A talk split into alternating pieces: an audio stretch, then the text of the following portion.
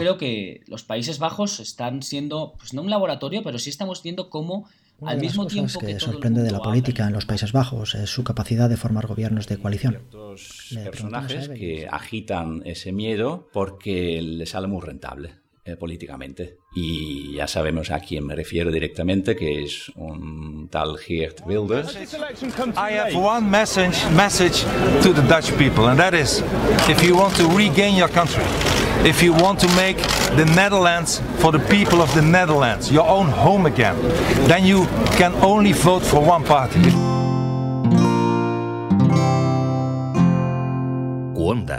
La comunidad de podcast independientes en español, presenta Politibot. Diez años antes de la elección de Donald Trump, un político rubio, teñido, eh, fundó un partido contra el Islam en Países Bajos. Se llamaba Herr Wilders y hasta entonces había sido diputado del Partido Liberal, con opiniones extremistas sobre el Islam y la inmigración. Los atentados del 11 de septiembre y los asesinatos del político Pin Fortuyn y del cineasta Theo Van Gogh exacerbaron esas opiniones y empujaron a Wilders a crear el llamado Partido de la Libertad. María Ramírez. El partido se disparó hasta el 15% de los votos en las elecciones de 2010 y bajó hasta el 9% en las de 2012. Este 15 de marzo se celebran elecciones en Países Bajos y los sondeos auguran que el partido de Wilders podría ser el más votado por encima de los socialdemócratas y de los liberales del primer ministro Mark Rutte, que ya ha prometido que dejará a Wilders fuera de cualquier acuerdo para gobernar. El Parlamento holandés tiene dos cámaras y solo una se elige por sufragio universal. Ese órgano se llama Cámara de Representantes y tiene 150 escaños. Eduardo Suárez. Como lleva sucediendo desde hace décadas, ningún partido logrará esta vez la mayoría para formar gobierno y será necesario un acuerdo entre varias fuerzas políticas, pero en este caso la fragmentación será aún mayor que en el pasado. Podría haber hasta 14 partidos con representación parlamentaria y es difícil adelantar lo que puede ocurrir. El programa de Builders cabe en un folio y tiene apenas 11 puntos, entre los cuales se encuentran prohibir el Corán, cerrar todas las mezquitas de Países Bajos y prohibir la inmigración de cualquier país musulmán. También sacar al país de la Unión Europea, cerrar sus fronteras y gastar más en defensa y menos en energías renovables y en cooperación internacional. ¿Será el partido de Builders la lista más votada? ¿Beneficiará el impacto de la elección de Trump a los partidos tradicionales? ¿Será posible un acuerdo estable en un sistema tan fragmentado? Para responder estas y otras preguntas hemos hablado con Arthur Verbiest, profesor de neerlandés afincado en Madrid, y con los colegas de Politibot Jorge Galindo y Miguel Gil Berot, que es ingeniero y vive desde hace años en Países Bajos. Bienvenidos al podcast de Politibot.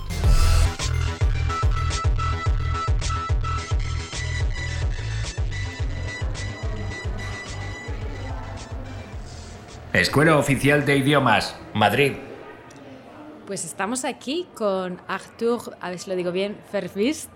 A ver, que lo diga el mejor. Arthur Verbiest. Arthur Berbist. Estamos en la Escuela Oficial de Idiomas, eh, donde da clase de neerlandés a unos 100 estudiantes. Hemos quedado con Arthur, que lleva aquí eh, desde 1989 en España, eh, pero bueno, que vuelve a menudo a su país y que tiene conocimiento de un poco los dos lados y nos puede explicar bien para españoles cómo es Países Bajos eh, y qué está pasando ahora.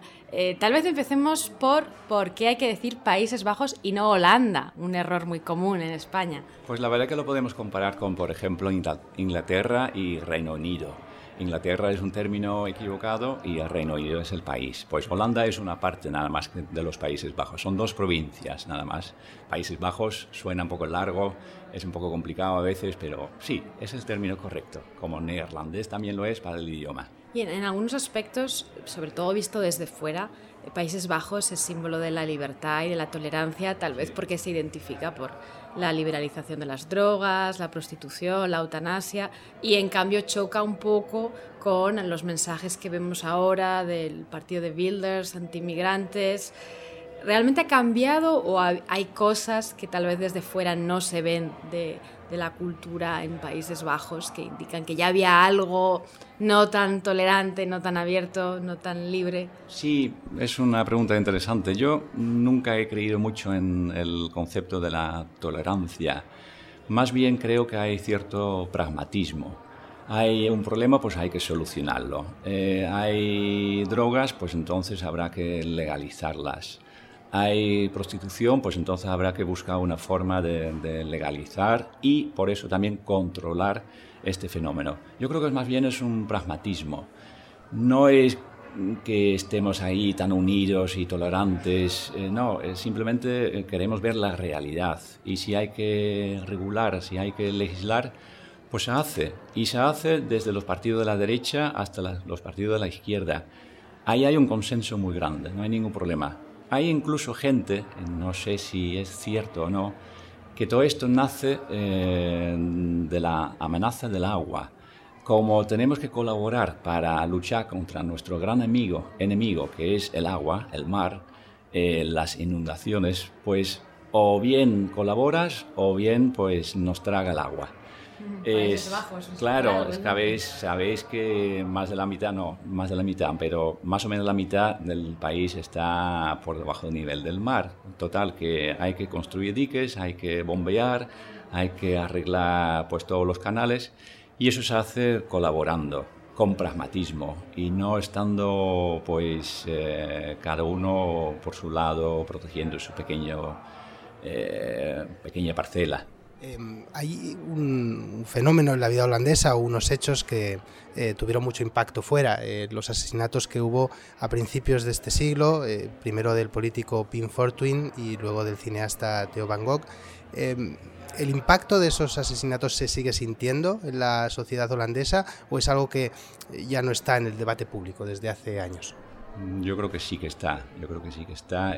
fue una sorpresa muy grande eh, no hace mucho leí un artículo muy interesante sobre eh, la sensación de seguridad. Eh, en sociedades donde no hay violencia, porque podemos decir que en los Países Bajos no hay violencia, tú puedes andar por la calle sin ningún problema, no hay nadie que te atraca así con una pistola, por supuesto que no, a la mínima puede haber más sensación, mayor sensación de inseguridad es una paradoja muy curiosa y yo creo que ahí creo que el, ciudadano neerlandés medio sí que ha conocido, mm, desgraciadamente, por, eh, con motivo de estos asesinatos, el miedo, el, temor. Y ese temor está presente, sí. Eh, y hay ciertos personajes que agitan ese miedo porque les sale muy rentable. Eh, políticamente. Y ya sabemos a quién me refiero directamente, que es un tal Geert Wilders, que lo maneja divinamente, lo hace muy bien, en ese sentido es un maestro, pero no hace mucho más que, que intentar agitar las aguas y hacer aumentar la sensación de inseguridad. Y en España, por ejemplo, hemos visto mucho debate sobre el descontento ciudadano, también en Estados Unidos, en el Reino Unido. ¿Crees que hay descontento en la sociedad de Países Bajos? Sí, es, es algo llamativo. Sí, mm, los Países Bajos es un país muy rico, eh, donde hay muchas oportunidades de trabajo, de, estudio, de, de, disfrutar de la cultura. Es un país, la verdad que ideal. No vamos a hablar del clima, que ya sabemos que no es el ideal, pero bueno, eso ya es otra cosa. Em, sí, eh, sin embargo, se ve cierto descontento y es un descontento que los mismos sociólogos no habían previsto. Es bastante más lógico que tú, si tú te preparas para, unas oposiciones de notario o, de abogado y no llegas a, ese puesto nunca, es bastante más lógico que estés con descontento eh, trabajando en un supermercado, lógicamente, ¿no? Y es un trabajo digno en el supermercado, pero no es a lo que tú, lo que tú habías soñado. Entonces, aquí en los Países Bajos, con el 95% de la movilidad social eh, conseguida, a pesar de los pesares, no está el ciudadano medio contento. Ahí está el descontento a lo mejor que también busca refugio en partidos de protesta. Y algunos lo saben movilizar y algunos lo saben aprovechar. Sí. Y el partido o los partidos tradicionales no tienen una respuesta tan clara ante este fenómeno y ese lenguaje más cercano a, la población que, decías es un poco quizá lo que ha propiciado el éxito de Donald Trump en Estados Unidos. No sé hasta qué punto em, ha tenido impacto la elección de Trump en Holanda y hasta qué punto em, bueno, pues ha entrado en el debate público eh, el hecho de que un empresario, una persona con ese lenguaje tan agresivo, haya conseguido eh, llegar a la presidencia de Estados Unidos. Sí, no tengo datos, mm, no me atrevo a decir mucho sobre este tema. Lo que sí se ve es que los, eh, los líderes de los partidos tipo Mark Rutte, que es el que lidera el Partido Liberal, que ahora mismo está en el gobierno, ha sido el primer ministro, ha sido un primer ministro con cierto éxito eh, y bueno, es bastante probable que gane las elecciones, aunque eh, tiene que lidiar con el famoso Geert Wilders van ahora mismo más o menos empatados. El Mark Rutte es un comunicador muy bueno, puede bajar su nivel, por decirlo así, para tener una forma de hablar más de la calle. Eh, lo ha ampliado de vez en cuando. Ha, ido en aumento incluso. Eh, hace un mes o quizás un mes y medio publicó un artículo, no, más bien un anuncio eh, que teníamos que comportarnos de forma normal, lo, publicó en todos los periódicos eh, grandes, importantes. Eh, yo creo que fue un fracaso, porque ahí fue un tono empleado muy, muy casi pueril, casi, casi como, como de, de, chavales de la calle, que eso tampoco es. O sea que están buscando un lenguaje más cercano, que es lo que ha hecho con mucha agilidad Donald Trump, ¿no? Sí. ¿Qué significa actuar normal, eh, según ese Eso es lo que también se le han preguntado a él. Sí, ¿qué es um, actuar normal? Bueno, si él lo que quería decir más o menos entiende, pero se ha hecho mucha mofa de su anuncio. Eh, si tú ves que tu vecino necesita algo, pues entonces le tendrás que ayudar, ¿no? Eso es normal. Eh, si hay un robo en la calle, pues tendrás que ir eh, a la policía. Eso es más o menos normal. Ni, no tirar papeles al suelo y todo eso. Sí, pero es que de eso no se trata. No, no estamos aquí en el patio de la escuela intentando arreglar el patio. Es que es algo más. Entonces, yo creo que se han olvidado rápidamente del tema porque vieron que eso no es. Ese no era el camino para la campaña, pero fue un intento de acercarse al neerlandés medio. Eso sí que es verdad. Países Bajos buscan nuevo gobierno. Bot, bot, politibot. Miguel Gil Viraut es eh, ingeniero y colega de Politibot. Lleva años viviendo a las afueras de Leiden, que es una pequeña ciudad entre Ámsterdam y La Haya, famosa por su universidad. Era ya Leiden un centro científico en el siglo XVIII. Eh, allí nació Rembrandt y allí se celebra cada 3 de octubre la liberación de la ciudad tras un largo asedio por los tercios españoles. El lema de Leiden es ciudad de descubrimientos. Nos pareció un buen lugar para empezar a entender qué pasa en el país, o al menos a intentarlo. Leiden. Como bien dices, Leiden es una ciudad en el centro del Randstad, la zona que engloba Ámsterdam, La Haya, Rotterdam y Utrecht. Miguel Gil Viraud. Es una ciudad de 120.000 habitantes, llegando a sumar más de 200.000 si incluimos a las ciudades vecinas. Cuando el visitante llega a Leiden, suele hacerlo en tren tras atravesar la zona del Wallenstreik, donde en primavera se pueden ver los famosos campos de tulipanes. Lo primero que se encuentra al salir de la estación de Leiden Central son miles de bicicletas aparcadas alrededor de la estación y un puesto ambulante de arenques crudos. Alejándonos un poco de la estación, nos encontramos inmediatamente con canales y molinos, la típica estampa holandesa. Y si seguimos callejeando un poco más hacia el centro, nos vamos encontrando callejuelas empedradas, estrechas y flanqueadas por casas bajas de dos o tres plantas, con grandes ventanales sin cortinas. Leiden rezuma historia por todas partes. Edificios con fechas del siglo XVII grabadas en su fachada, o iglesias desde las que partieron los peregrinos que se embarcaron en el Mayflower de camino a Estados Unidos. En lo que respecta a su población, hay muchos estudiantes atraídos por la universidad, pero cuando caminas por el mercado el domingo puedes ver también muchas familias con niños y gente mayor comprando pescado, fruta, quesos y encurtidos. La ciudad también atrae una gran cantidad de inmigrantes altamente cualificados, que vienen sobre todo por el parque de biotecnología que se ha creado en la ciudad, con multitud de farmacéuticas, empresas químicas y de genética que han abierto una oficina aquí. También se encuentra cerca el Centro de Desarrollo Tecnológico de la Agencia Espacial Europea y un poco más lejos, en La Haya, la Oficina de Patentes Europea, Europol, la OTAN y una multitud de organismos internacionales y empresas multinacionales que atraen personal de todo el mundo. Esto hace de Leiden una ciudad bastante cosmopolita, tranquila, comparada con el bullicio turístico de la capital, pero lo suficientemente cerca de Ámsterdam, La Haya y Rotterdam como para acceder en menos de una hora en tren a toda su oferta de ocio y cultura. El pasado domingo, aunque no pude votar en estas elecciones, me acerqué a un evento electoral organizado por la red de bibliotecas y centros culturales de Leiden. Cuando llegué había unas 20 personas, todas con historias personales e inquietudes muy diferentes. Al terminar pude charlar un poco con la moderadora del evento, Evelyn Husten, que es politóloga y trabaja actualmente en el Comité Económico y Social Europeo en Bruselas.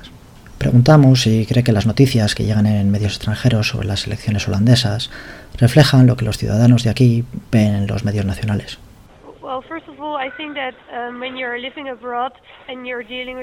Nos comenta que cuando vives en el extranjero y tratas de entender qué está pasando en la política de otro país, siempre tienes una imagen diferente. En el caso de los Países Bajos, el sistema político es difícil de entender porque hay un gran número de partidos pequeños que son completamente desconocidos en el extranjero. En el caso de Herz Wilders se acapara los medios porque es muy polémico y es interesante seguir lo que dice precisamente por ello, independientemente de que te gusten o no sus ideas. Resumiendo, lo que nos llega por los medios en el extranjero no es necesariamente completamente objetivo. Los pequeños partidos políticos desaparecen de las noticias, pero es algo que probablemente ocurra en todos los países.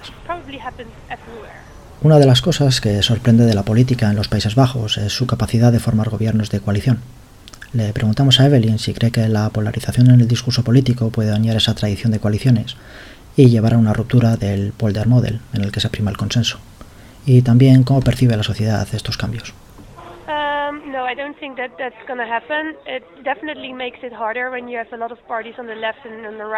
Nos comenta que no cree que se vaya a romper el modelo. Es ciertamente más complicado cuando hay muchos partidos a la derecha y a la izquierda y no tantos en el centro. Pero con tantos partidos políticos participando en estas elecciones, es más importante que nunca que trabajen juntos para formar coaliciones. Evelyn es optimista sobre el futuro.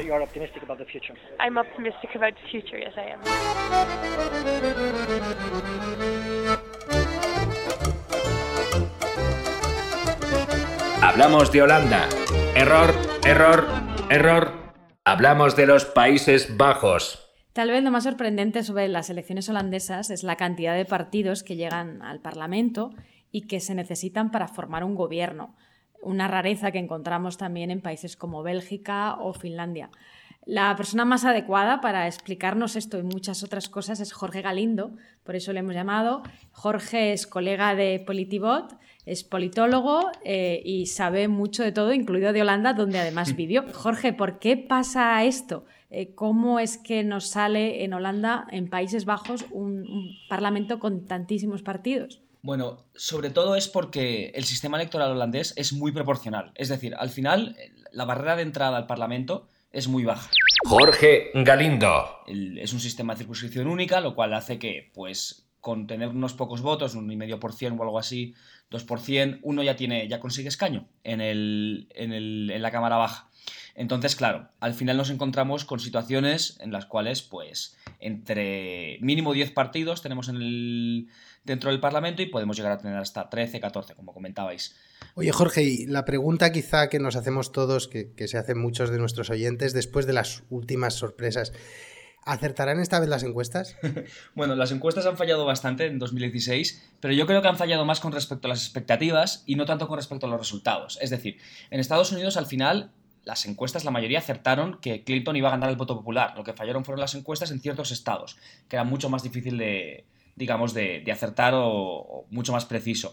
En, el Brexit también teníamos un, margen muy pequeño con las encuestas en el que al final eh, no estaba claro y fueron malas interpretaciones de los propios datos que las propias encuestas las que fallaron. Y en este caso, yo creo que no van a ser tan importantes las encuestas, porque las dos cosas que son más importantes para definir esta elección ya las sabemos antes de que, antes de que suceda prácticamente el voto. La primera es que no hay dos partidos con escaños suficientes para formar una coalición. Y la segunda es que aunque cambien los totales en 3, 4, 2 escaños de cada partido, al final vamos a tener que tener, como digo, por lo menos una coalición de cinco partidos. Esto eh, quiere decir, las encuestas tendrían que fallar muchísimo, algo nunca visto, como para que estas dos condiciones no se, no se cumplan. Aún así, el triunfo del partido de Builders tendría un enorme valor simbólico. Algunas encuestas le dan primero o segundo, pero otras veces han sobrevalorado su apoyo, ¿verdad, Jorge?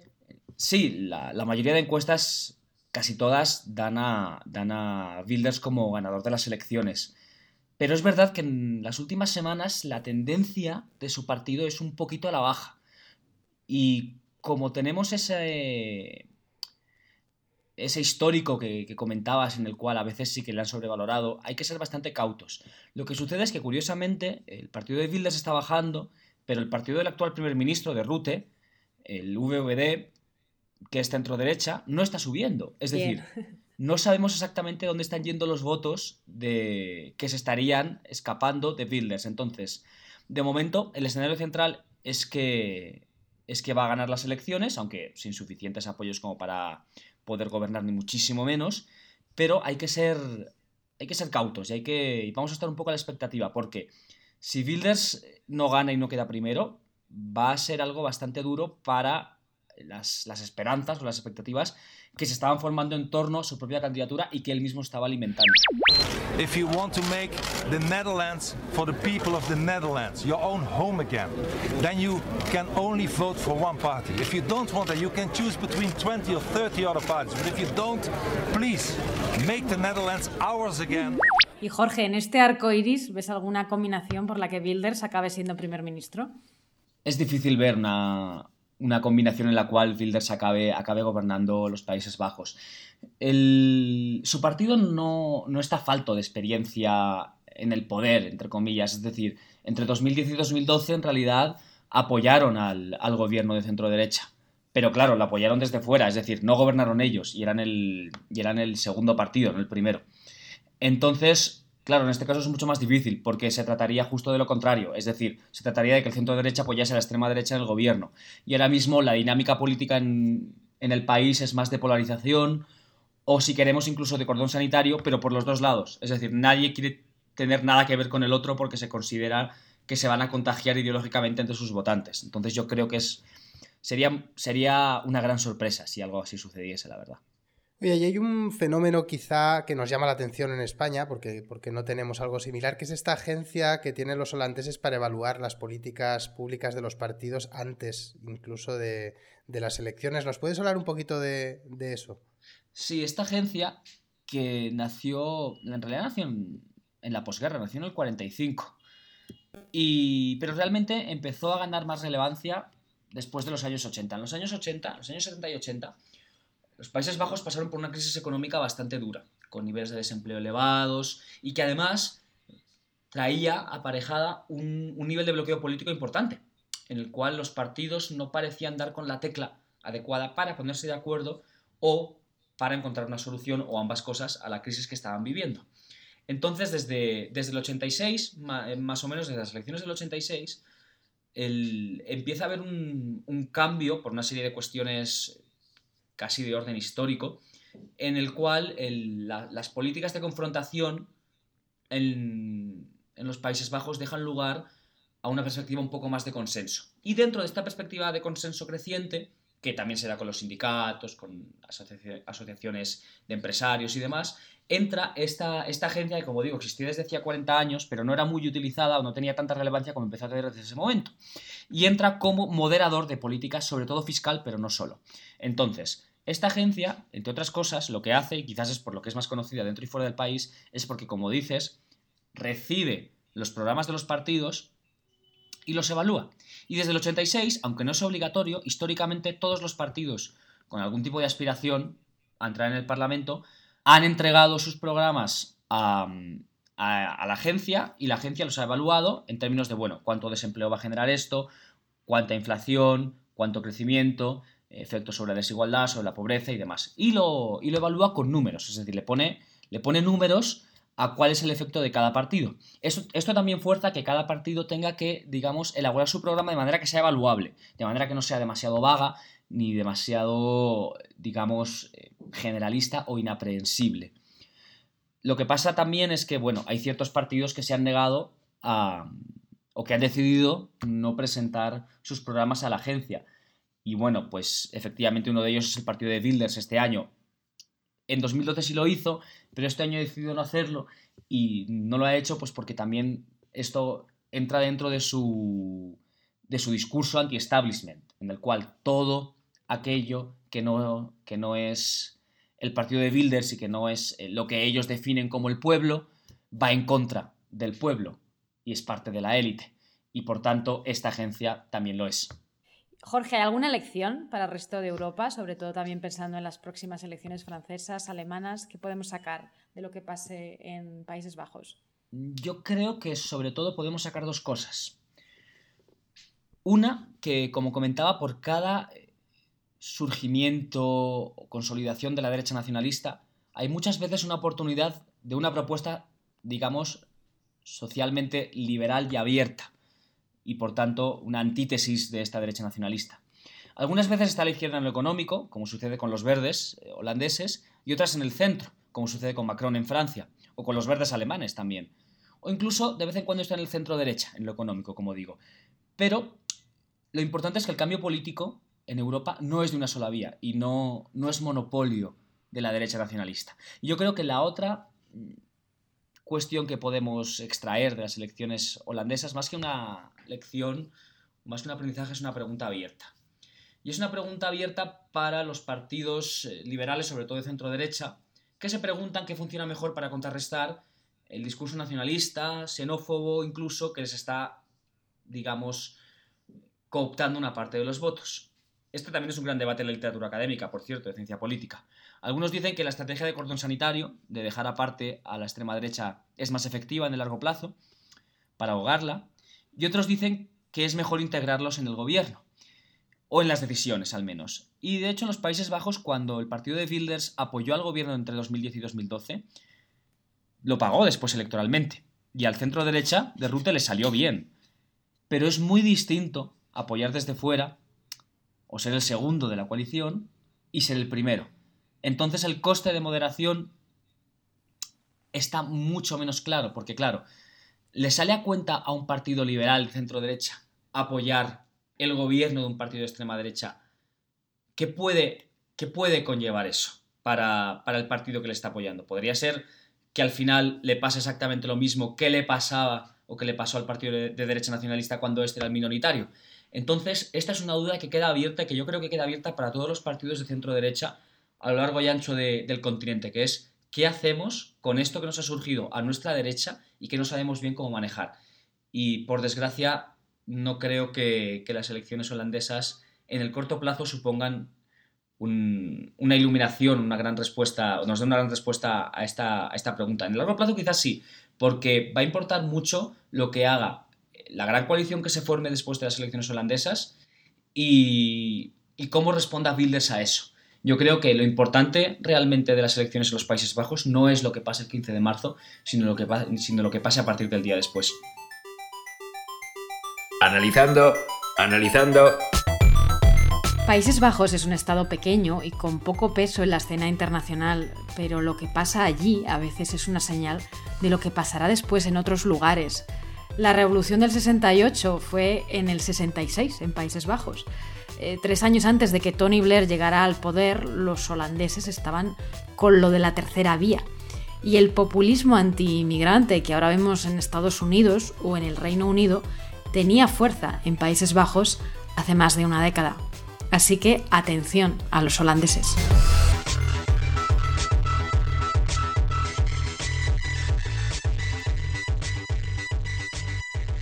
Hasta aquí el episodio de hoy. Politibot también te recomienda escuchar el podcast de las raras. Desde Chile nos cuentan historias de libertad. El periodista norteamericano Michael Resendes hizo públicos los documentos que revelaron cómo la Iglesia Católica encubría a los curas pederastas. Fue en 2002, en una investigación que realizó junto a sus compañeros del equipo Spotlight, del diario The Boston Globe. Eso llevó a que este tipo de escándalos se empezaran a destapar en todo el mundo, incluido Chile. Reséndez ganó un Pulitzer por ese trabajo y se convirtió en un respetado, pero aún bastante anónimo periodista. Eso cambió cuando el film que muestra ese trabajo y que se titula Spotlight ganó el Oscar a la mejor película. Spotlight. Y Resende se convirtió en una estrella. Tanto que incluso Barack Obama lo mencionó durante el discurso que dio en su última cena con los corresponsales en la Casa Blanca. I also would like to acknowledge some of the award-winning reporters that we have with us here tonight. Uh, Sasha Pfeiffer, Mike uh, Resendez. Please give them a big round of applause. Resendez aprovecha esta inesperada fama para hablar insistentemente en sus charlas y entrevistas sobre la importancia del trabajo al que ha dedicado su vida, el periodismo de investigación, al que ha definido, lejos del discurso de los puristas de la información, como su arma para cambiar el mundo. Sobre su propia historia, hasta ahora, no había contado nada. Paseando por las ruidosas calles de Santiago y el Parque Quinta Normal, por primera vez la comparte con nosotros.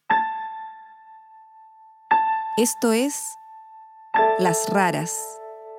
Historias de libertad. Encuentra más capítulos de este y de otros podcasts en cuonda.com.